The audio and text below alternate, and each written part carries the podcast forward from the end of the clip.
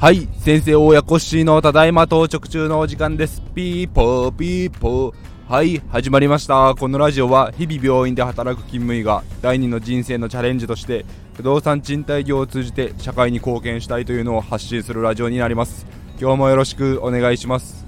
今日はですね工務店さんと打ち合わせをしてきた件についてご報告したいと思います、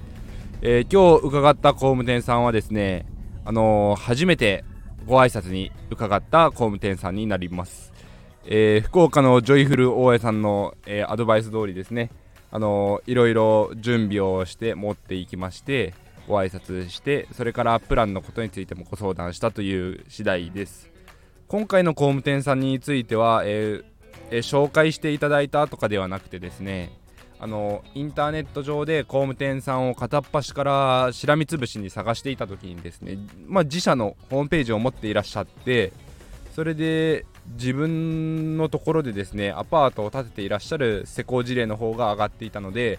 それを見て、えー、ご連絡させていただいた次第です。私の住んでいるエリアからは隣のところになるんですけれども、えー、まあ車で20分ぐらいというので近いというのもありますしまあ、ダメ元でですね、え、ー、と、ここの土地で、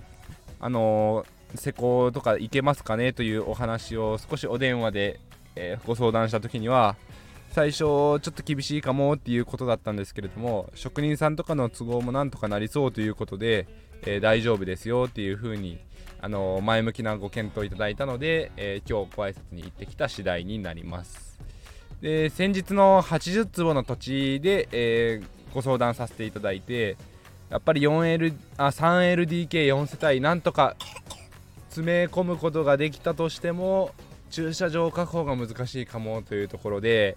えー、うちのエリアでは200%が必須になってきますから8台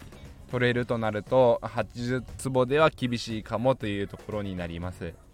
その代わりですねあのー、まあ6台確保2台は外部で駐車場を借りるとかそれならいけるかもというところ悩ましい決断にはなりますけどもそれも前向きに検討していきたいなと思っております。はい。い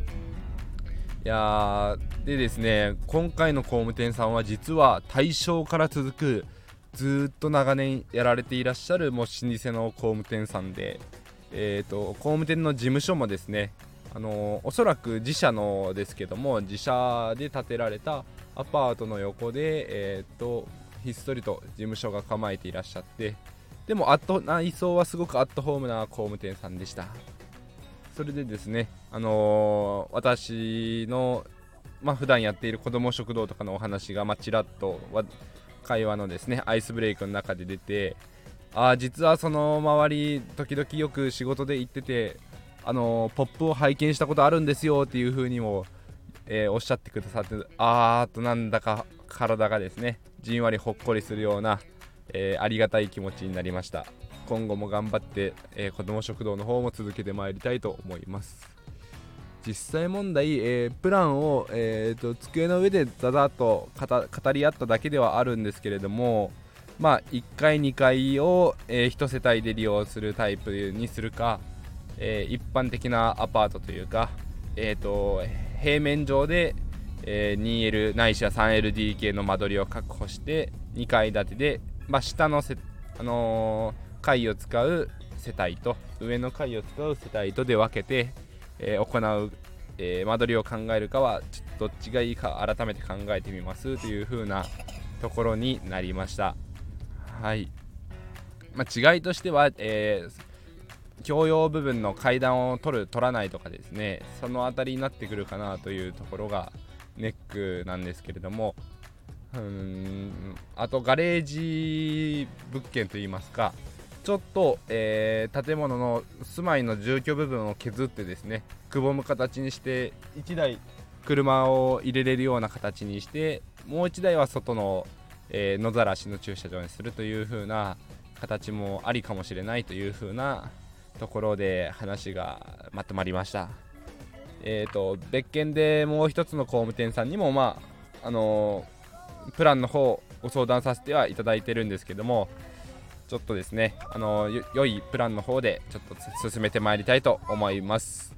今日は車の後ろで息子が楽しんでおります。な。はい。それでは今日もお聴きいただきありがとうございました。今日も皆さん頑張っていきましょう。バイバイ